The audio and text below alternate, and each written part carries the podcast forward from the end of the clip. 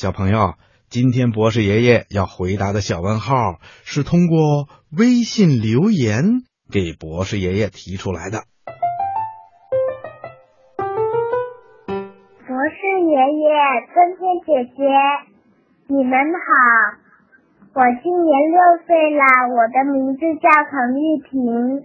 我想问一个问题，就是为什么人长大之后会变老呢？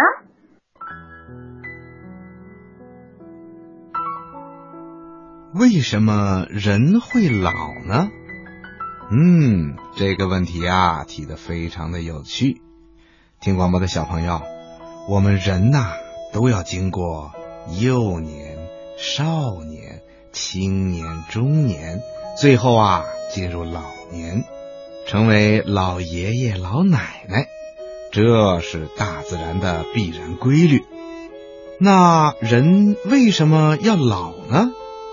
嗯，博士爷爷来告诉你啊，咱们人类的身体呀，就像一台精密的机器一样，每个器官呢，就像机器上的零件一样，每天日夜不停的工作着，日子长了就会有磨损。不过，人体的每个器官呐，都有一支维修部队，这支维修部队呢，其实就是一种酶。也正是这种酶在不断的修复着我们人体的器官，这些维修部队的修补能力是随着年龄的增大而减弱的。